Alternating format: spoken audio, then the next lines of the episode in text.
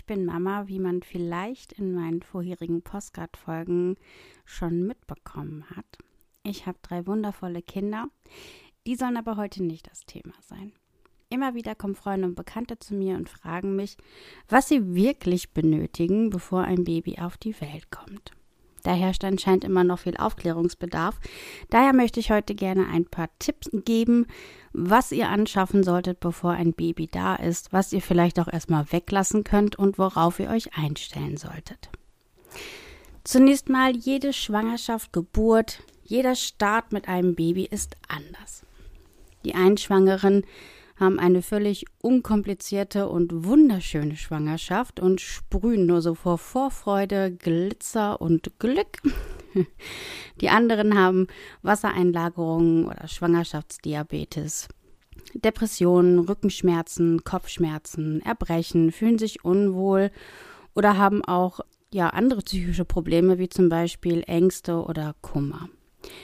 Ich würde ja sagen, das ist von Mensch zu Mensch unterschiedlich, aber ich hatte beides mal, also ist es wohl eher von der Schwangerschaft abhängig. Allerdings enden die meisten Schwangerschaften immer gleich.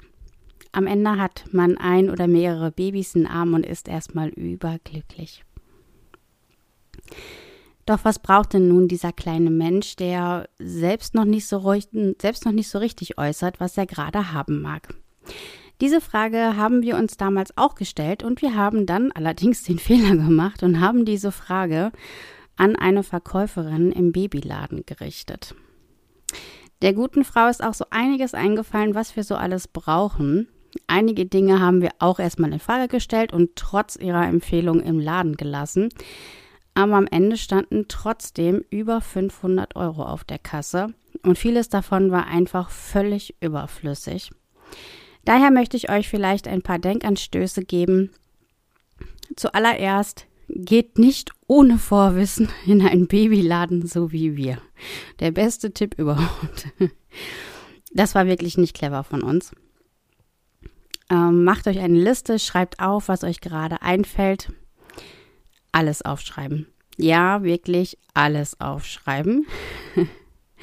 schreibt auf, was euch gerade einfällt zum Thema. Was braucht ein Baby? Dann sprecht die einzelnen Punkte nochmal durch, entweder mit dem Kindsvater oder vielleicht ein, einer Person eures Vertrauens, die schon Kinder hat. Das macht total Sinn. Ich nehme an, auf eurer Liste stehen zum Beispiel Windeln. Alleine das ist ein Thema, was schon sehr komplex ist. Mimo und euch, bei Kindern ist nichts einfach und man muss tausend Entscheidungen treffen, die nicht immer einfach sind. Aber bleiben wir vorerst beim Thema Windeln. Braucht ein Baby? Ja. Viele. alle Babys? Nein. Wieso nicht alle Babys? Fragt ihr euch jetzt wahrscheinlich. Ähm, Gibt es ein Baby, gibt es eine Baby-Sonderedition, die ohne Stuhlgang irgendwie mitgeliefert werden oder so? Nein, gibt es nicht. Aber es gibt zum Beispiel Bücher wie Es geht auch ohne Windeln. Wer da Interesse hat, sich einfach mal gerne belesen. Es scheint zu funktionieren. Das ist ein Buch einer Mutter, die, ganz, die es ganz ohne Windeln geschafft hat. Ja, erkundigt euch, belest euch, falls ihr da Interesse dran habt. Mal sagen, die meisten Babys werden mit Wegwerfwindeln groß, aber es gibt zum Beispiel auch Stoffwindeln. Hatte ich auch mal, sind erheblich günstiger, da man sie nur einmal bezahlen muss bei der Anschaffung. Dafür aber etwas arbeitsintensiver, denn diese müssen natürlich gewaschen werden. Aber auch dafür gibt es schon Lieferservice, wer an sowas Interesse hat. Stoffwindeln sind hautfreundlicher, atmungsaktiver und sehr, sehr viel besser für die Umwelt, da sie nicht so viel Müll verursachen. Aber auch bei Wegwerfwindeln gibt es erhebliche Unterschiede. Es gibt sie in verschiedenen Größen, in der Bio-Variante umweltfreundlich, biologisch abbaubar, als Abo und von zig verschiedenen tausend Herstellern. Alleine darüber könnte man wohl einen eigenen Podcast machen. Um aber mal zum Thema zurückzukommen, kauft vorher keine Windeln. Es sei denn, ihr seid euch ganz sicher, dass ihr auf jeden Fall diese eine Stoffwindel verwenden wollt. Bei allen anderen lasst es und versucht euch vor der Geburt Proben zu organisieren. Wenn ihr im Krankenhaus euer Baby bekommt, dann könnt ihr euch einfach von da ein paar Windeln einstecken für zu Hause. Krankenhäuser werden nämlich standardmäßig und vor allem kostenlos von der bekanntesten Windelmarke ausgestattet. Also denkt bitte nicht, ihr nehmt, den, ihr nehmt im Krankenhaus da irgendwas weg, wofür die bezahlen. Man muss ja auch nicht den kompletten Vorrat einpacken, aber so eine gute Handvoll ist auch erstmal ausreichend. Wenn das Baby da ist, wisst ihr auch, welche Windelgröße ihr braucht. Die Proben könnt ihr dann dafür benutzen, dass ihr testet, welche Windel euch am besten gefällt und vor allem auch, welche Windeln das Baby gut verträgt. Auch diesen Tipp hatten wir vorher leider nicht und hatten ganz viele angefangene Windelpakete zu Hause rumstehen, die leider alle von unserem Baby nicht vertragen wurden. Daher nachher das Umschwenken auf die Stoffwindeln. Es hat nur eine einzige Bio-Windel richtig gut vertragen und die lagen echt im oberen Preissegment. Also im Grunde könnt ihr es erst richtig einschätzen, welche Windeln ihr braucht, wenn das Baby da ist. Ähnlich verhält es übrigens mit Anziehsachen für die Kleinen. Ihr könnt nie genau wissen, wie groß oder auch klein euer Baby wird. Ihr werdet bestimmt auch Sachen geschenkt bekommen oder gebrauchte Sachen von Verwandten oder Freunden erhalten. Die gängige Größe für Säuglinge liegt bei 52, 56, wenn man Verkäuferinnen fragt. Wir durften nach der ersten Geburt in den Laden gehen und Sachen in Größe 44 kaufen. Das war damals die kleinste Größe, die wir bekommen haben, da wir ein Frühchen hatten. Also, auch wenn für euch die Welt ganz kurz stillsteht, die Läden haben trotzdem geöffnet. also man kann halt im Grunde auch vorher erstmal gar nichts besorgen, hat man halt gar nichts zu Hause und muss dann halt erstmal los. Das geht, glaube ich, auch ganz gut, wenn man im ja, wenn man im Krankenhaus das Baby bekommt, dann kann der Vater ja auch erstmal losgehen, weil Anziehsachen, Windeln und all den ganzen Kram bekommt ihr auch erstmal alles im Krankenhaus. Im Geburtshaus ist es was anderes, wenn ihr dann halt direkt an demselben Tag noch nach Hause fahrt oder sonst was.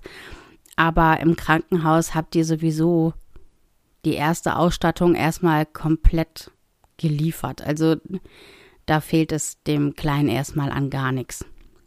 Natürlich möchte man vielleicht die erste Kleidung selber kaufen gehen und es ist natürlich auch toll, in den Laden zu gehen und die ersten Anziehsachen selber zu kaufen. Macht das auch gerne. Ein sehr schönes Erlebnis. Für das Abholen in manchen Krankenhäusern oder Geburtshäusern braucht man auch eigene Kleidung für das Baby. Für Sommerbabys eher was Leichtes und für Winterbabys würde ich euch empfehlen, eine Babydecke zu besorgen statt eines Winteranzuges. Die haben keine bestimmten Größen, sind trotzdem mega kuschelig warm und können auch in den Autositz oder Kinderwagen eingepasst werden, wenn sie eine Öffnung für diesen Anschnaller haben. Einfach mal nach Decken für Babyschale suchen und dann wird man da auch ganz schnell fündig. Ich würde euch übrigens eine mit Lamm- oder Schafswolle empfehlen. Daran können die Kleinen nicht überhitzen und die sind so mega angenehm und auch noch selbstreinigend. Ja, die sind selbstreinigend. Bis zu einem gewissen Maß natürlich. Was gibt's denn Besseres? Hm? Selbst im Sommer ähm, kann man damit Babys zudecken, weil die Wolle die Temperatur kontrolliert und auch gegen Feuchtigkeit schützt. Achtet dabei bitte nur auf gute Qualität und auch die Herkunft. Das lohnt sich allemal und man kann so eine Decke oder Fußsack bis wirklich bis weit ins Kleinkindalter im Kinderwagen oder auch Autositz nutzen. Welche Textilien auf jeden Fall vorher besorgt werden könnten, sind die sogenannten Spucktücher. Diese Molltücher, Molltontücher, Mulltücher, wie auch immer, oder ehemals auch diese Mullwindeln genannt, die man sich über die Schulter legt, wenn das Baby ein Bäuerchen macht. Die sind sowohl bei stillenden Müttern als auch bei Müttern, die Fläschchen geben, durchaus angebracht. Das Zwerchfell entwickelt sich erst noch im ersten Jahr und daher kommt es bei den meisten Babys vor, dass beim Bäuerchen immer noch etwas mitkommt. Außerdem kann man die auch sonst für alles verwenden. Multitalente. Die kann man benutzen als Sonnenschutz, als Spielzeug, zum Pucken, als Sabbertuch, als Kautuch, als Taschentuch, zum Auspolstern, zum Drauflegen, zum Abwischen, für, für alles. Für alles sind die gut. Die sind so mega. Kauft davon ruhig ein paar mehr. Das, äh, die kosten, glaube ich, auch nicht die Welt und davon kann man sich auch gerne einfach mal mehrere anschaffen. Ja, wozu so eine Lage Stoff doch alles nützlich sein kann. Werdet ihr bestimmt auch noch feststellen, sobald euer Baby da ist. Es gibt ja auch Checklisten für die Erstausstattung eines Babys im Internet. Ich habe mir mal einige angesehen und ich konnte wirklich nur noch mit dem Kopf schütteln, was da alles halt so draufsteht. Da wird man lockern vermögenlos. Äh, am Ende habe ich auch noch so eine Gegenüberstellung für euch. Ähm, ich möchte gerne eine Checkliste mit euch durchgehen, die ich im Internet gefunden habe und euch meine Erfahrung dazu mitteilen. Braucht man das wirklich alles? Ich habe mir einfach mal eine lange Liste genommen oder eine der längsten, die ich halt so gefunden habe, damit ich zu allen Sachen auch was sagen kann. Die Liste, die ich genommen habe, ist von einem Babybedarfsausstatter. und fällt wirklich sehr üppig aus. So üppig, dass ich bei manchen Dingen sogar nachsehen musste, was genau gemeint ist. Also ich wusste tatsächlich bei manchen Begriffen nicht, was das ist. Die Checkliste ist in mehrere Kategorien unterteilt und startet mit der Babygarderobe. Ich habe ja oben schon, ich habe also ich habe ja vorher schon was zu den Anziehsachen gesagt. Ich gehe aber noch mal kurz auf jeden einzelnen Punkt ein. Als erstes stehen hier zwölf Bodies, am besten Wickelbodies. Ja, Bodies sind toll.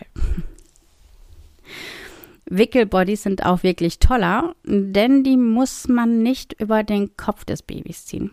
Am Anfang können die Babys ihren Kopf noch nicht selber halten und da ist das wirklich angenehmer, sie einfach nur in den Body wickeln zu können. Aber Wickelbodies sind natürlich teurer als normale Bodies und ihr wisst auch noch nicht, welche Größe ihr tatsächlich braucht. Also ich rate hier wieder zur Sparsamkeit. Gekauft sind Bodies wirklich schnell. Die gibt es bei jedem Klamottenladen, bei jedem, bei jedem Laden, der Babysachen hat. Findet man die und da könnt ihr ganz locker echt euch zwei, drei bevorraten und danach einfach noch welche kaufen. Der zweite Punkt sind sechs T-Shirts oder dünne Pullover. Dazu fällt mir direkt ein, wofür, wenn die Kleinen ein Body tragen, wozu dann ein T-Shirt? Habe ich nie gemacht. Entweder hatten die nur den Body an als Oberteil oder ich habe die als Unterzieher genutzt. Aber mal ehrlich, Babys schlafen fast den ganzen Tag am Anfang. Und ich glaube, dazu brauchen sie kein T-Shirt. Selbst im Sommer würde ich den kurzärmeligen Body bevorzugen, weil der einfach nicht hochrutscht. Also als Erstausstattung finde ich das völlig ungeeignet. Die Bodies reichen total. T-Shirts oder dünne Pullover finde ich da nicht so angebracht. Dritter Punkt. Sechs Strampler oder Hosen mit weichem Komfortbund. Vielleicht ein Strampler zum Schlafen, oh ja, okay, wenn man das gerne möchte, aber auch hier reicht einer oder zwei zum Schlafen. Meine Kleinen sind fast den ganzen Tag nur mit diesen, nur mit den Einteilern gekleidet gewesen, weil sie, wie gesagt, den ganzen Tag fast schlafen und sie sollten es möglichst bequem haben und es sollte nichts kneifen. Hosen habe ich denen so gut wie nie angezogen, anfangs auch, also auch als Erstausstattung überhaupt nicht notwendig. Vierter Punkt. Zwei bis drei Mützchen in Größe 35 und Größe 37. Wir haben immer eine Mütze im Krankenhaus bekommen. Einmal sogar eine, die eine Krankenschwester selber gestrickt hat. Würde ich aber im Grunde auch vorher nicht kaufen, wegen der Größe. Mit der Einschlagdecke im Winter liegt der Kopf warm und weich und kann man dann immer noch in der passenden Größe besorgen, wenn man den Umfang des Kopfes von dem Baby weiß, der ja auch relativ stark variiert. Ne? Also es ist, ja, sowas muss man auch, glaube ich, jetzt nicht zwingend vorher kaufen. Der fünfte Punkt, zwei bis drei Babyjacken. Babyjacken können mitunter echt teuer werden. Die sind nicht günstig. Und wenn die dann auch nicht passen, klar kann man die Ärmelchen krempeln und all sowas, keine Frage, aber wenn die nicht passen, ist das wirklich ärgerlich. Also die kosten mitunter wirklich äh, 50 Euro, keine Ahnung. Nach oben und unten sind da erstmal keine Grenzen gesetzt, aber die sind echt nicht günstig. Also wäre ich vorsichtig damit, die vorher schon zu kaufen klar, es gibt auch so, so dünne Jäckchen oder so auch so Flügelhemden für Säuglinge. Die waren jetzt hier allerdings bei der Liste nicht gemeint. Als ich nämlich auf den Link geklickt habe, da kamen ganz viele dicke Winterjacken für Säuglinge und für Babys. Hier würde ich dann auch schon mal, ja, da würde ich eher den, den Winteranzug oder halt, wie gesagt, diese Einschlagdecke einfach bevorzugen. So ein Baby, so ein, so ein, so ein Jäckchen da anzuziehen, ist auch, glaube ich, ziemlich umständlich. Dann kommen zwei Paar Kratzfäustlinge. Da musste ich erstmal nachsehen, was das ist. Und siehe da, das sind kleine dünne Handschuhe, mit denen sich das Baby nicht kratzen soll im Gesicht, wenn es sich die Augen reibt oder die Nase juckt. So, jetzt mal ehrlich. Wenn mir im Winter die Augen jucken oder die Nase oder was auch immer, das Erste, was ich machen würde, wäre doch die Handschuhe auszuziehen und mich dann zu kratzen, oder? Macht das nicht jeder so? Würde doch nicht die Handschuhe anlassen dabei. Also warum soll ich meinem Baby Handschuhe um die Hände binden?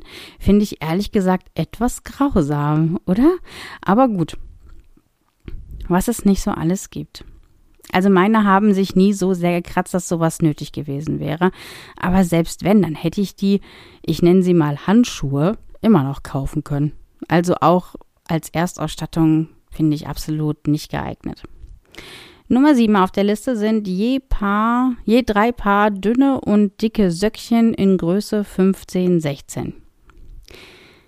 Söckchen kauft ihr wahrscheinlich sowieso, denn die sind ja mal mega süß. Diese kleinen niedlichen Füße. Oder ihr kauft kleine Turnschüchen oder sonst was für diese kleinen süßen Minifüße. Braucht man die? Ist halt so die Frage. Ad hoc würde ich sagen, nein. Können aber im Winter vielleicht nützlich sein, wenn der Strampler vielleicht keine Füße hat. Also ich würde vielleicht zur Not ein bis zwei, ein bis zwei Paar Baumwollsöckchen mit auf die Liste setzen.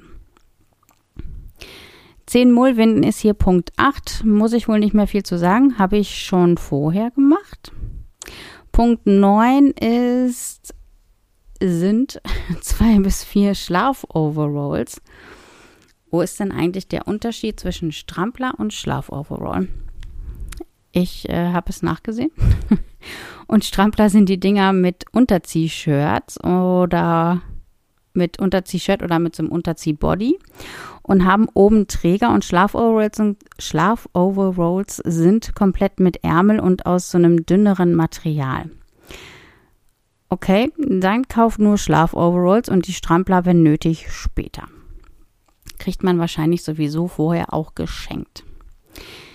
Zehnter Punkt sind vier Dreieckstücher. Falls jemand nicht weiß, was das ist, die bindet man um den Hals des Babys, damit der Hals vor Zugluft geschützt ist oder auch als Sabbertuch. Als Erstausstattung finde ich völlig überflüssig, aber mal so richtig überflüssig, aber gut. Nummer 11 ist zwei bis drei Leggings oder Strumpfhosen. Braucht man, glaube ich, auch nicht wirklich am Anfang. Ist gedeckelt mit den Schlafanzügen und die Bündchen können auch sehr am Bauch drücken, gerade bei Strumpfhosen. Gerade auch wenn der Nabel noch nicht abgefallen ist von dem Baby, halte ich das für überhaupt nicht angebracht, wenn man da vielleicht das Bündchen irgendwie aus Versehen drauf macht oder es rutscht dann doch mal irgendwie bei, wenn man das Baby hochhebt oder so, wäre ich auch vorsichtig mit. Als Erstausstattung aber eher nein. Punkt 12. Ein bis zwei Schlafsäcke für die Nacht. Hm. Da bin ich etwas im Zwiespalt, muss ich sagen. Viele empfehlen diese Schlafsäcke für Babys und ja, die haben durchaus tolle Eigenschaften, wie dass sie nicht hochrutschen können und sowas.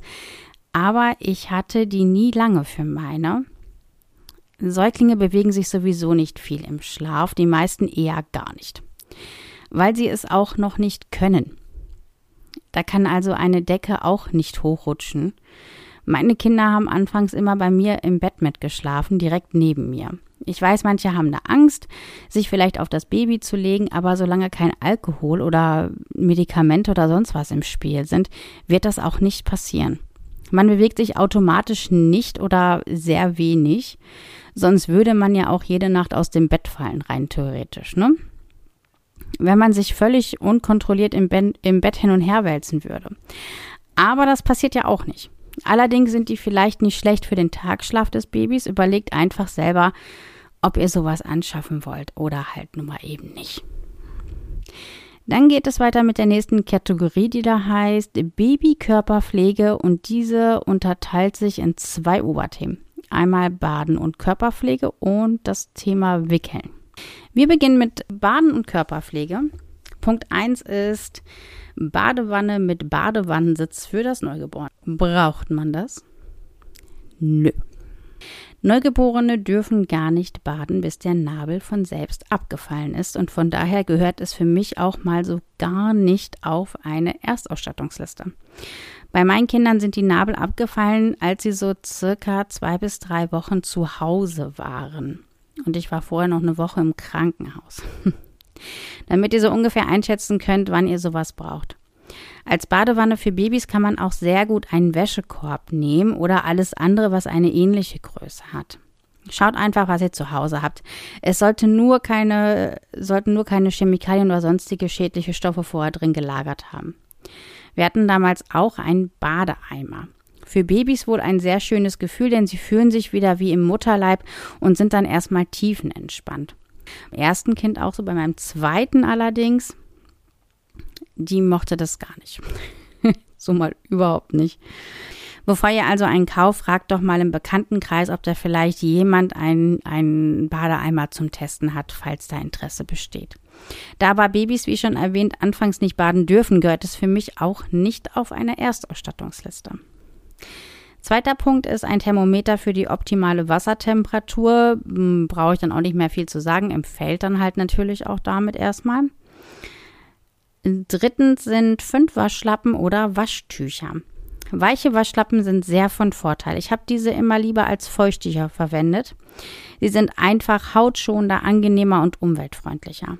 Haben die meisten aber auch zu Hause und ich denke mal, das Baby interessiert nicht, ob da jetzt ein Bärchen, Entchen oder sonst was drauf ist oder halt eben gar nichts. Punkt 4 sind zwei bis drei Kapuzenbadetücher das sind auch ganz normale Handtücher aus Frotte mit einer Kapuze drin. Braucht man das zwingend? Wohl eher nicht. Fünf ist Badespielzeug. Also jetzt mal wieder ehrlich, Säuglinge brauchen kein Spielzeug und auch kein Badespielzeug. Das würde ich tatsächlich erst später kaufen. Wenn das Kleine sitzen kann und sich wirklich aktiv damit beschäftigt, könnt ihr es den Interessen anpassen. Säuglinge brauchen sowas definitiv nicht und werden es mal gezielt ignorieren. Also als, Erstausstatt als Erstausstattung ganz bestimmt zu vernachlässigen. Wie gesagt, die schlafen die ersten Tage nur. Die baden auch nicht. Wozu Badespielzeug? Punkt 6 ist ein sanftes Pflegebad für das Badewasser. Das erste Bad meiner drei Kinder war mit einem Schuss Milch und ein paar Tropfen Olivenöl. Ein, ein sogenanntes Kleopatra-Bad mit meiner damaligen Hebamme zusammen. Also nicht das Bad, sondern sie hat mir dabei geholfen, die Kleinen zu baden. Seitdem bade ich sie ausschließlich mit Wasser. Nennt sich die Only Water Methode, wer da Interesse dran hat. Bis heute übrigens nur mit Wasser. Komplett ohne Badezusatz oder sonst was. Das darf natürlich jeder für sich selber entscheiden. Aber denkt vielleicht dran, dass die Bäder auch nur reine Chemikalien sind. Womit wir Punkt 7, mildes babygerechtes Shampoo, auch schon abgehakt haben. Warum das da steht, verstehe ich mal gar nicht, denn man muss sehr vorsichtig sein bei Säuglingen. Die Fontanella wächst erst noch zu und ich würde das mit dem Haarewaschen wirklich vernachlässigen, wenn euer Baby wirklich mal dreckig am Kopf ist. Kann man das auch sehr gut mit einem Waschlappen oder ähnlichem beseitigen. Punkt 8 ist Bürste, Kamm, mit extra weichen Borsten beziehungsweise abgerundeten Spitzen. Ja, okay. Es gibt natürlich Babys, die schon mit sehr vielen Haaren zur Welt kommen. Die meisten haben aber eher wenig Haare und wenn dann sehr weiche und feine Haare. Sollte euer Kind wirklich so zerzauste Haare haben, dass ihr sie kämmen müsst, könnt ihr immer noch eine Bürste besorgen. Bei vielen Babys fallen die Haare auch erstmal wieder aus, weil sie viel auf dem Hinterkopf liegen. Gehört für mich nicht auf eine Liste für Erstausstattung. Der neunte Punkt, Körperlotion Hautcreme mit natürlichen, babygerechten Inhaltsstoffen und den zehnten Punkt, Wundcreme bei einem wunden Babypo fasse ich mal zusammen.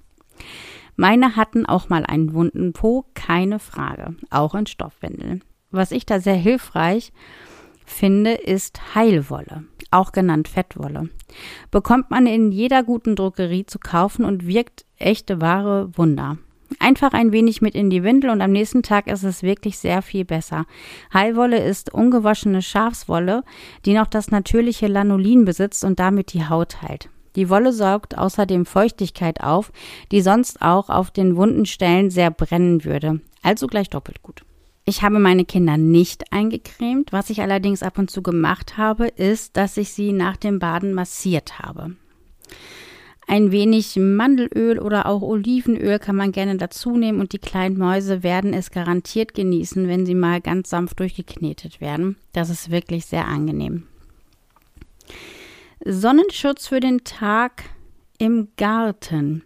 Ja, bei Sonnenschutz bin ich dabei, allerdings eher in Form eines Schirms oder sonstigen Verhinderungen, dass die Sonne dem Baby permanent auf den Kopf scheint. Das kann mitunter unschön sein, geht uns Erwachsenen ja nicht anders.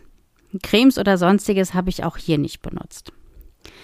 Das war's dann auch schon mit dem ersten Teil der Liste für die Körperpflege. Kommen wir zum zweiten Teil, Wickeln. Da haben wir zuallererst die Wickelkommode und als zweites die abwaschbare Wickelauflage und passende Wickelunterlage. Das fasse ich wieder zusammen. Also es würde auch völlig reichen, eine weiche, saugfähige Unterlage auf dem Sofa einzurichten. Man braucht nicht zwingend einen extra Schrank zu kaufen. Es ist natürlich praktisch, so, eine, so einen extra Wickelplatz zu haben. Die Wickelunterlagen sind abwischbar und die Kommoden dafür haben eine gute Arbeitshöhe. Außerdem haben die Schubladen viel Platz für alles, was man braucht zum Wickeln. Aber wirklich zwingend notwendig ist das natürlich nicht. Wir hatten anfangs eine Wickelkommode, da wir ein komplettes Kinderzimmer gekauft haben. Aber bei den beiden Geschwistern hatte ich dann keine extra Kommode mehr, sondern habe sie im Bad oder halt auf der Couch gewickelt. Dritter Punkt, eine Wärmelampe. Ja, Heizung reicht auch. Klar, im Winter ist das angenehm, aber ich würde mal behaupten, kein Baby kühlt in der Zeit des Umziehens so sehr aus, dass es lebensgefährlich wird. Also wenn der Raum schön warm ist, braucht man die auch nicht zwingend, kosten aber auch nicht die Welt, die Dinger. Vierter Punkt. Ein geruchsabsorbierender Windeleimer. Ja. Wenn ich jemals was komplett Sinnloses gekauft habe in meinem Leben, dann so ein Ding. Ja, die sind praktisch auf den ersten Blick. Man dreht oder drückt die Windel in einen Eimer und umhüllt sie quasi mit einer Schicht Plastik. Irgendwann sind die aber auch voll und könnt ihr euch so ungefähr vorstellen, wie es riecht, wenn man die Dinger öffnet. Schön ist wirklich anders. Außerdem braucht man dafür immer bestimmte Müllbeutel und die sind teilweise echt nicht günstig. Also wenn ihr euch sowas zulegen wollt, dann achtet auch auf die Folgekosten, die da auf euch zukommen können. Meine Empfehlung ist, entweder einen extra kleinen Eimer anzuschaffen dafür oder aber kleine Mülltüten zu kaufen und die Dinger direkt mit in den Hausmüll zu werfen. Dann hat man nicht diese permanente Geruchskulisse. Fünfter Punkt sind die Windeln. Dazu habe ich mich ja bereits geäußert. Daher direkt zu Punkt 6, die Feuchttücher. Ich hatte eine wahnsinnig tolle Hebamme bei meinen, beisten, bei meinen beiden ersten Kindern. Sie hat mir unendlich viel geholfen und mein Leben wirklich sehr bereichert. Die hat mal den tollen Satz gesagt, Feuchttücher sind wie Einseifen unter der Dusche und nicht abspülen. Habe ich nie verwendet, die Feuchttücher.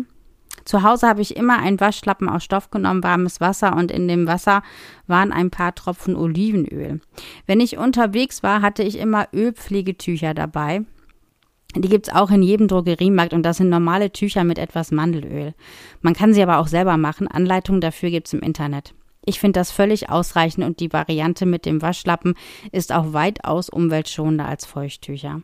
Siebter und letzter Punkt der, Letz der Liste: Pflegecreme für weiche Babyhaut. Da ist sie wieder, die Creme. Nächste Kategorie ist Babys erstes Zimmer. Hier würde ich gerne die komplette Liste zusammenfassen und was dazu sagen. Auf der Liste wiederholen sich einige Punkte, die vorher schon mal genannt wurden. Ich zähle sie aber trotzdem mal mit auf. Zunächst, was da auf der Liste steht, ist Babybettchen, Wickeltisch, mehrteiliges Babyzimmer-Set meist Bett, Schrank und Wickelkommode. Warum hier bei Punkt 3 die ersten beiden Punkte mit eingeschlossen sind, verstehe ich nicht so ganz. Dann für Babys Schlaf. Zwei Schlafsäcke in der passenden Größe, Matratze mit Schoner und wasserdichten Auflagen, Spannbettlaken, zwei Woll- oder Baumwolldecken, Spieluhr oder Mobile, Nestchen und Bettausstattung, Wärmekissen oder Wärmflasche, für den Wickeltisch, Wickelauflage und Unterlage, Wärmelampe oder Heizstrahler, Windeleimer, Windeln, Schüssel mit Waschlappen. Da ist sie plötzlich auf der Liste. Nicht auf meiner Liste, auf der anderen Liste. Feuchttücher, Pflegecreme. Ein sicheres Zuhause. Da hätten wir dann noch das Babyphone, Kanten, Ecken und Steckdosenschutz, Lauf- und Treppengitter, Nachtlicht. Das ist die komplette Liste. Ich gehe mal wieder davon aus, dass ich nur Sachen auf die Liste setzen würde, die man wirklich braucht, wenn Mama und Baby zu Hause ankommen. Solltet ihr mit dem Baby noch eine Zeit im Krankenhaus verbringen, bekommt ihr dort einen kleinen Wagen, worin das Baby schläft und ihr es durch die Gegend schieben könnt. Ich fand das sehr praktisch und sowas gibt es tatsächlich auch für zu Hause, nennt sich Stubenwagen. Man kann ihn von Raum zu Raum schieben und bei den meisten sogar eine Seite öffnen und es dient dann als Beistellbettchen. Die meisten Mütter möchten wohl die Kleinen erstmal bei sich haben nachts und dafür eignen sich Stubenwagen bestens. Genauso wie für den Mittagsschlaf und sonstiges. Später kann man manche Stubenwagen auch als Bank zum Sitzen verwenden. Die meisten Stubenwagen werden auch komplett mit Matratze geliefert und haben weiche Stoffwände, was so einige Punkte von der Liste komplett überflüssig machen. Spieluhr oder Mobile sind anfangs eher Deko, denn Neugeborene können nur ein paar Zentimeter weit sehen und würden ein Mo Mobile gar nicht erkennen bzw. bemerken. Eine, eine Spieluhr kann auch genau den gegenteiligen Effekt haben und nerven anstatt zu beruhigen. Ich habe meine Kids, ich habe meinen Kids immer was vorgesummt. Singen ist jetzt nicht so mein Hauptfach, daher das Summen. Die Stimme der Mutter kennen die Kleinen aber auch schon aus dem Bauch und wirkt daher sehr beruhigend. Spieluhr, Spieluhren schenken aber auch viele gerne zur Geburt, also werdet ihr wahrscheinlich sowieso eine oder mehrere bekommen. Schoner für Matratzen können durchaus helfen, wenn die Kinder etwas älter sind. Anfangs eher zweitrangig, die Kleinen bekommen ja kaum die Windel voll und das Spucken hält sich eigentlich auch in Grenzen. Ich habe gerne mal ein Spucktuch unter den Kopf gelegt, Darin können Sie nicht einsinken, aber es saugt ein wenig was auf, falls da mal was sein sollte. Spannbecklaken für die Matratze würde ich auch besorgen, das macht Sinn. Zwei Woll- oder Baumwolldecken entfallen bei Schlafsäcken, die sind meistens warm genug und ansonsten würde ich sehr dünne Decken nehmen. Nestchen sollen das Baby davor schützen, sich an den Stangen oder sonstigen an dem Bett zu verletzen. Macht ja auch total Sinn bei Säuglingen, die sich nicht mal auf den Bauch oder Rücken drehen können. Die Babys bewegen sich minimal im Schlaf. Sie können nicht mal ihren Kopf stützen, geschweige denn sich irgendwie bewegen in eine Richtung. Daher muss ein Nestchen nicht sein und ein Stubenwagen ist wie erwähnt sehr weich. Wärmekissen oder Wärmeflaschen gibt es in Hülle und Fülle und klar kann man die vorher kaufen, braucht man aber auch nicht zwingend sofort nach der Geburt. Ich hoffe, im Krankenhaus zeigen sie euch den Fliegergriff fürs Baby. Der ist wirklich toll und löst alles, was sich irgendwo im Magen-Darm-Bereich festsitzt. Dabei liegt der kleine Wurm bäuchlings auf dem Unterarm mit dem Kopf zum Ellenbogen und der Handballen des Erwachsenen drückt dabei leicht auf den Bauchbereich des Babys. Eine Wärmevorrichtung kann man auch später noch kaufen. Ein Babyphone kann man sich anschaffen, wenn euer Wohnraum über mehrere Etagen geht oder ihr mal in den Garten wollt oder sowas. Wir hatten eins mit Kamera. Es reicht aber auch ein günstiges mit Geräuschübertragung. In einer Wohnung, wo alles auf einer Ebene ist und nicht Kilometer auseinander liegt, braucht ihr nicht zwingend eins. Ihr hört es, wenn das, wenn dem Baby was fehlt, da bin ich mir ganz sicher. Den Schutz für Kanten, Ecken und Steckdosen ist natürlich komplett angebracht bei einem Baby, was den ganzen Tag schläft hat für mich auf einer Erstausstattungsliste so mal gar nichts verloren. Da könnt ihr locker noch ein paar Monate warten bis zur Anschaffung. Lauf- und Treppengitter sind natürlich super nützlich, wenn das Baby nachts gerne spazieren geht, schlafwandelt oder ihr euch selber trainieren wollt mit dem ständigen Drüberklettern. Passt es bitte eurer Wohnsituation an, wenn euer Baby ein Kleinkind geworden ist. Nachtlicht braucht ein Baby wohl auch eher nicht. Die Kleinen sind an die Dunkelheit aus dem Bauch gewöhnt und wenn, dann brauchen eher die Eltern ein, ein Nachtlicht, weil sie schauen wollen, wie süß das Kleine schläft. Also fürs Babyzimmer empfehle ich euch, einen Stubenwagen samt Zubehör anzuschaffen und den ganzen Rest kann man erstmal vernachlässigen. Zur Aufbewahrung der Babysachen reicht eine kleine Kommode, es muss nicht zwingend ein Schrank sein. Unser Babybett wurde anfangs aufgebaut und das war es dann. Es stand locker über ein Jahr nur rum, ohne dass es genutzt wurde. Und auch wenn ihr nachher doch eins haben wollt, dann ist es auch schnell gekauft und fix aufgebaut. Dann kommen die Muttis dran, denn die nächste Liste ist fürs Stillen. Zunächst mal wusstet ihr, dass es in keiner anderen Sprache so ein schönes Wort dafür gibt. Im Englischen ist es zum Beispiel Breastfeeding. Stillen umfasst eine ganze Menge mehr als nur das reine Füttern des Babys, finde ich. Ich habe mal wieder beides gemacht.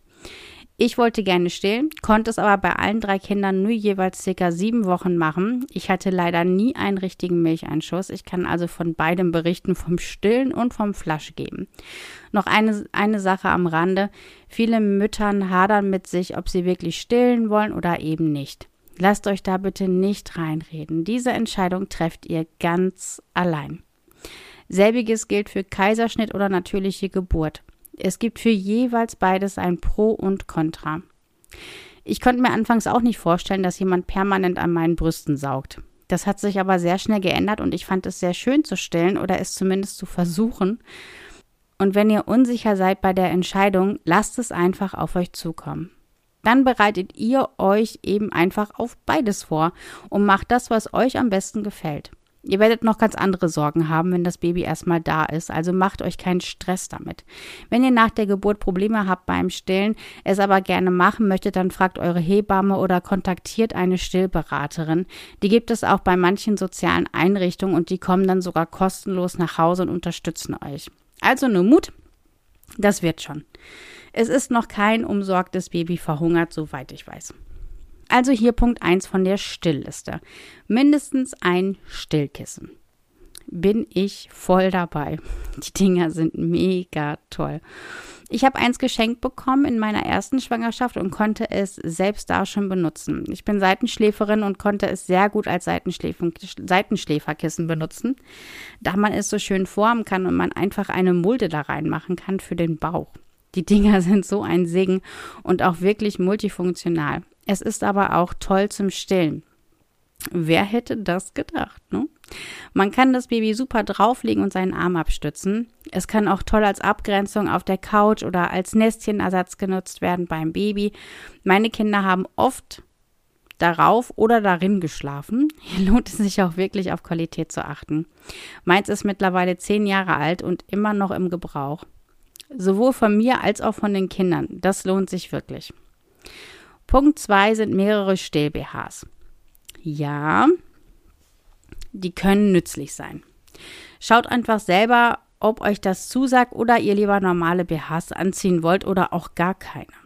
Das würde ich eurem Empfinden überlassen. Was man vielleicht vorher machen könnte, wäre einige davon mal testweise anzuziehen, dass wenn ihr nachher welche haben wollt, ihr eure Größe wisst und nicht mit, mit wunden Brustwarzen oder sonst was in den Laden müsst und euch damit quält. Es ist etwas gewöhnungsbedürftig, diese BHs zu tragen. Sie sind meistens sehr zweckmäßig gestaltet und haben Klappen an jeder Brust, die man nach Bedarf auf und zu machen kann. Wie gesagt, entscheidet hier einfach selber. Ähnlich ist es bei Punkt 3 mit den verschiedenen Stilloberteilen. Die können sehr bequem sein. Das sind große T-Shirts aber auch. Punkt 4 ist wiederverwendbare Stilleinlagen.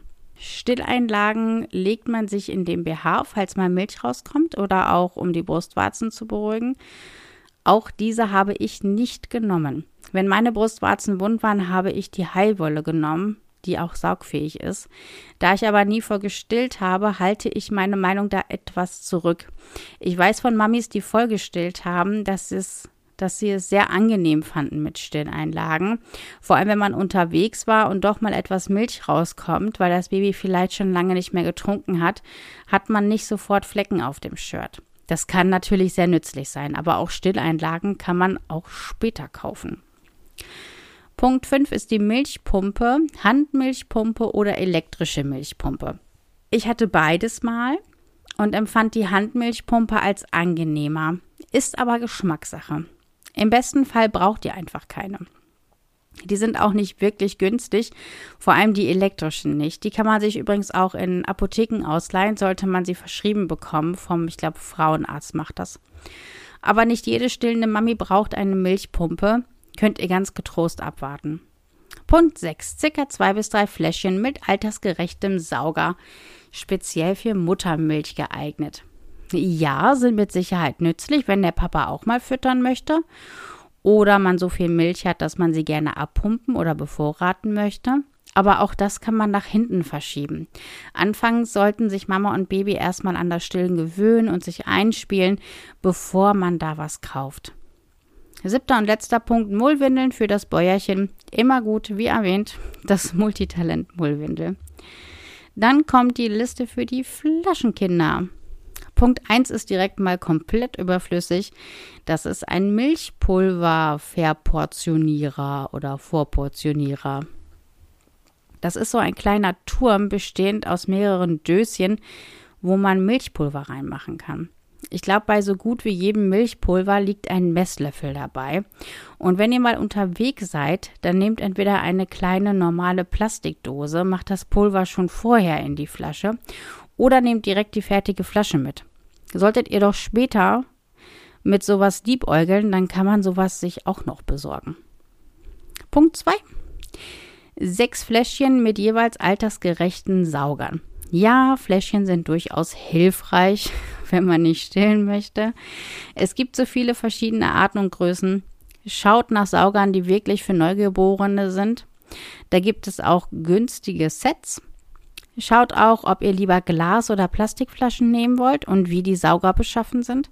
Erkundigt euch und schaut, was es alles gibt und ob ihr die Flaschen später weiterverwenden könnt. Sobald die kleinen Zähnchen bekommen, braucht ihr viele Sauger, also schaut auch, was die weiteren Sauger kosten. Als drittes steht hier Flaschenbox. Da muss ich mal wieder nachsehen, was genau gemeint ist. Es ist eine Wärme, ein, eine Warmhaltetasche für Fläschchen. Bestimmt ganz nützlich im Winter. Ich hatte auch eine, die allerdings selten genutzt wurde. Ich habe warme Flaschen entweder mit unter, unter eine Decke gelegt oder nah bei mir am Körper getragen. Durch die Körperwärme haben sie genau die richtige Temperatur. Punkt 4 ist eine Flaschenbürste. Ja, sollte man nehmen. Man kann aber auch einen Lappen und einen Kochlöffelstiel nehmen. Geht auch. Man wird erfinderisch, wenn man vielleicht gerade nicht das zur Hand hat, was man benötigt. Was aber auch sehr gut geht, ist eine Spülmaschine oder die Flasche kräftig schütteln mit warmem Wasser drin. Funktioniert auch super. Punkt 5 ist eine Thermoflasche zum Warmhalten. Wozu brauche ich eine Flaschenbox, wenn ich eine Thermoflasche habe? Also ich denke, eins von beiden sollte durchaus reichen. Entweder Box oder Thermoflasche. Ein Flaschenwärmer ist Punkt 6. Macht man die Milch sowieso mit warmem Wasser, auf den meisten Packungen steht, man soll Reste lieber entsorgen. Klar, man kann sich sowas anschaffen, kann man aber auch lassen. Genauso wie Punkt 7 Sterilisiergerät. Das entfällt sowieso bei einer Spülmaschine, da werden die Flaschen am Ende sowieso sterilisiert. Oder aber man macht einen Topf mit kochendem Wasser und legt die Flaschen hinein. Also man muss die nicht zwingend sterilisieren. Kann man aber auch machen. Es gibt auch Geräte für die Mikrowelle und sowas. Wenn ihr sowas anschaffen möchtet, erkundigt euch im Internet, welches Gerät am besten zu euch und eurer Wohnsituation passt. Punkt 8 ist Lätzchen und Mullwindeln. Lätzchen ist wohl noch nicht vonnöten. Mullwindeln reichen anfangs völlig. Dann kommt auch schon die letzte Kategorie unterwegs mit dem Baby. Da stehen lediglich drei Punkte, nämlich Kinderwagen, Babyschale und Babytrage. Ja, einerseits würde ich sagen, kauft euch anfangs keinen Kinderwagen, sondern eine Babytrage oder ein Tragetuch. Andererseits sind Kombi-Kinderwagen sehr nützlich und da ist dann auch die Babyschale fürs Auto mit dabei. In einigen Krankenhäusern bekommt, das, bekommt man das Baby nicht mit ohne Babyschale, damit man sie sicher im Auto transportieren kann. Hat man allerdings kein Auto, kann man darauf anfangs auch verzichten. Das, was ein Baby am Anfang am meisten braucht, ist Körperkontakt und den auch am besten von der Mama. Da einige Da eignen sich Babytrage oder Tragetücher sehr gut für. Ihr könnt die auch in der Wohnung nutzen und habt die Hände frei, während das Baby nah bei euch schläft. Wenn ihr euch für ein Tragetuch entscheidet, dann schaut auch, ob ihr vielleicht schon einen Kurs fürs richtige Anlegen belegen wollt oder ihr euch vielleicht Videos im Internet dazu anschauen wollt. Ich finde beide Varianten toll und auch sehr, sehr nützlich. Beim Kinderwagen achtet darauf, was ihr braucht. Wollt ihr eins zum Joggen haben und wieder, um wieder in Form zu kommen oder braucht ihr eher eins zum Einkaufen? Dann sollte das untere Fach wirklich sehr groß ausfallen. Ich denke, da wisst ihr selber, was ihr so braucht oder nützlich sein kann. Schaut allerdings beim Kauf darauf, wie rum das Baby liegt. Gerade wenn ihr einen Säugling transportieren wollt, ist es von großem Vorteil, diesen auch zu sehen. Bei manchen Kinderwagen geht das nicht. Schreibt euch am besten auf, was ihr haben wollt und welche Punkte der Kinderwagen erfüllen sollte. Und geht dann mit der Liste in den Laden, um euch umzusehen oder beraten zu lassen. Überlegt euch auch vorher, was ihr dafür anlegen wollt, so ungefähr. Das war dann also die Checkliste aus dem Internet. Ich würde einiges weglassen, weil ich es nicht für wichtig erachte, es in den ersten Tagen zwingend vor Ort zu haben. Allerdings würde ich die Liste noch ein paar, um ein paar Punkte ergänzen. Ich würde euch raten, euch vor allem Zeit zu nehmen. Eins der absoluten Top-Punkte überhaupt. Für die ersten zwei Wochen bleibt weitestgehend alleine zu Hause. Auch wenn Familie und Freunde euch besuchen wollen und ihr habt keine Lust dazu, lehnt ab. In dieser Phase dürft ihr gerne mal egoistisch sein. Gewöhnt euch erstmal aneinander und kommt selber wieder klar. Ich weiß, damit rechnet man nicht, wenn man noch schwanger ist, aber euer Körper und, eure, und eure Seele machen nach einer Geburt eine wahnsinnige Wandlung durch. Nehmt euch die Zeit dafür. Ich würde mich selber als sehr lebensfrohen und optimistischen Menschen bezeichnen. Aber auch ich hatte ganz üble Wochenbettdepression beim ersten Kind. Ich wollte meine Wohnung nie wieder verlassen und hatte sogar Angst rauszugehen. Ich habe unheimlich viel geweint und mir ging es einfach richtig beschissen. Meine Hebamme hat mir dabei echt wirklich unheimlich gut geholfen. Das ist übrigens eine Sache, die auch für mich auf die Liste gehören würde. Besorgt euch eine Hebamme. Macht euch vorher schon, macht auch vorher schon Kennenlerngespräche aus, ob am Telefon oder persönlich und schaut, ob sie euch zusagt. Das ist echt wichtig. Ihr solltet euch gut verstehen. Solltet ihr übrigens frühzeitig machen, denn Hebammen sind wirklich rar gesät und sie kann auch schon in eurer Schwangerschaft gute Tipps geben. Kosten für die Hebamme übernimmt übrigens die Krankenkasse was auch wenige wissen, solltet ihr in der Schwangerschaft oder nach der Geburt bettlägerig geschrieben sein vom Arzt, steht euch eine Haushaltshilfe zu. Fragt im Vorfeld auch schon mal eurer Krankenkasse nach, wie die das handhaben und wann die Krankenkasse euch sowas zusichert. Manche sind vorgeschrieben, andere machen das grundsätzlich fürs Wochenbett. Nehmt das auch in Anspruch. Diese Haushaltshilfe kann auch ein Familienmitglied sein.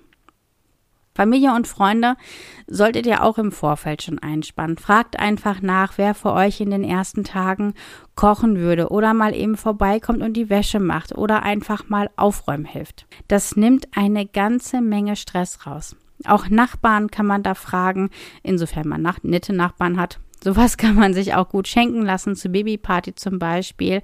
Versucht euch so, so viel rauszuziehen wie irgendwie möglich. In China ist es übrigens so, dass die Frauen im Wochenbett komplett umsorgt werden von Mann, Familien und Freunden. Sie muss, also die Mama muss halt nichts machen und kann sich ganz darauf konzentrieren, Mama zu sein und auch zu werden. Ich finde, das sollte man hier auch mal einführen. Wozu das Wochenbett jeweils nicht gedacht ist, ist direkt mit der Rückbildung zu starten, zu arbeiten und per perfekt gestylt in den Alltag zu starten. Bitte denkt nicht, dass es so laufen wird, denn das wird es nicht. Solange ihr kein Topmodel seid, ist das auch überhaupt nicht notwendig. Findet euch in die Situation ein und macht ganz ruhig. Das braucht seine Zeit. Alle Sachen, die ich von der Checkliste gestrichen habe, sind alles Sachen, die man in den ersten Tagen nicht zwingend braucht. Ich sage nicht, dass man sie nie braucht oder ihr sie nicht anschaffen sollt. Ihr werdet aber nach der Geburt merken, dass vielleicht andere Aspekte beim Kauf entsch entscheidender sind als noch vor der Geburt. Ihr werdet viele neue Sachen sehen, die ihr vielleicht toller findet als vor der Geburt und ihr werdet eure Lieblingsmarken finden, von denen ihr vielleicht bevorzugt Dinge kauft. Ich habe dann mal eine, eine Liste gemacht von den Dingen, die ich kaufen würde und diese mal den Kosten der Liste aus dem Internet gegenübergestellt. Bei meiner Liste habe ich so das mittlere bis höhere Preissegment angesetzt und bei der anderen Liste habe ich, wenn die Sachen schon auf meiner Liste standen, ein paar Euro abgezogen und wenn sie nicht drauf standen, das günstigste aus deren Online-Shop genommen. Auf meiner Liste stehen dann Mulltücher. Wer es gedacht? drei Dreierpacks, also ich habe dann auch mal zehn Stück genommen, für 24 Euro, Dreier-Set Wickelbodies für 18 Euro, Schlafoverall für 18 Euro, ein Schlafsack für ungefähr 40 Euro, ein Badeeimer, wenn man das möchte, für 20 Euro, ein Dreier-Set Waschlappen für 10 Euro, eine Wickelauflage für 25 Euro, eine Wärmlampe für 25 Euro, ein Stillkissen, das was ich damals hatte, kostet heute 55 Euro zwei Still-BHs äh, 40 Euro, Stilloberteile 30 Euro, Stilleinlagen 8 Euro, Flaschenstarter-Set für 35 Euro, eine Flaschenbox für 10 Euro, Sterilisator für 30 Euro, ein Kinderwagen für 300 Euro, eine Babytrage für 100 Euro, ein Tragetuch würde ungefähr 50 Euro ähm, kosten. Das wäre, daher habe ich halt die Babytrage mit drauf gemacht und eine Packung Heilwolle für 5 Euro. Macht ungefähr knapp, ein bisschen aufgerundet, 800 Euro. Dann habe ich alle Punkte von der Liste aus dem Internet genommen. Da habe ich dann zum Beispiel zwölf Wickelbodies. Also ich habe halt auch die Anzahl genommen. Ich habe halt immer die geringste Anzahl genommen, die angegeben war und habe halt versucht, es gering zu halten. Also halt wirklich die Sachen aus dem Sale zu nehmen, die da halt waren, die im Angebot waren. Sowas halt zum heutigen Tage im März 2022 so der ungefähr, sage ich mal, das ganz unterste Preissegment ist. Da habe ich dann zwölf Wickelbodies für 51 Euro, sechs T-Shirts für 14,40 Euro, sechs Strampler für 41 Euro und so weiter und so weiter. Ich packe euch die Liste da mal unten rein oder ich packe euch die Liste mal in die Kommentare, wie auch immer. Und komme dann am Ende auf knapp 1300 Euro. Ja, also ich finde 500 Euro Unterschied, das ist schon was. Da muss eine alte Frau sehr lange für strecken. Das sind aber nur ungefähre Angaben. Und natürlich gibt es auch, äh, gibt es alles in einer sehr günstigen und alles in einer sehr teuren Variante. Schaut einfach, wo ihr da Qualität ansetzen wollt. So, damit sind wir auch schon am Ende meiner vierten Podcast-Folge.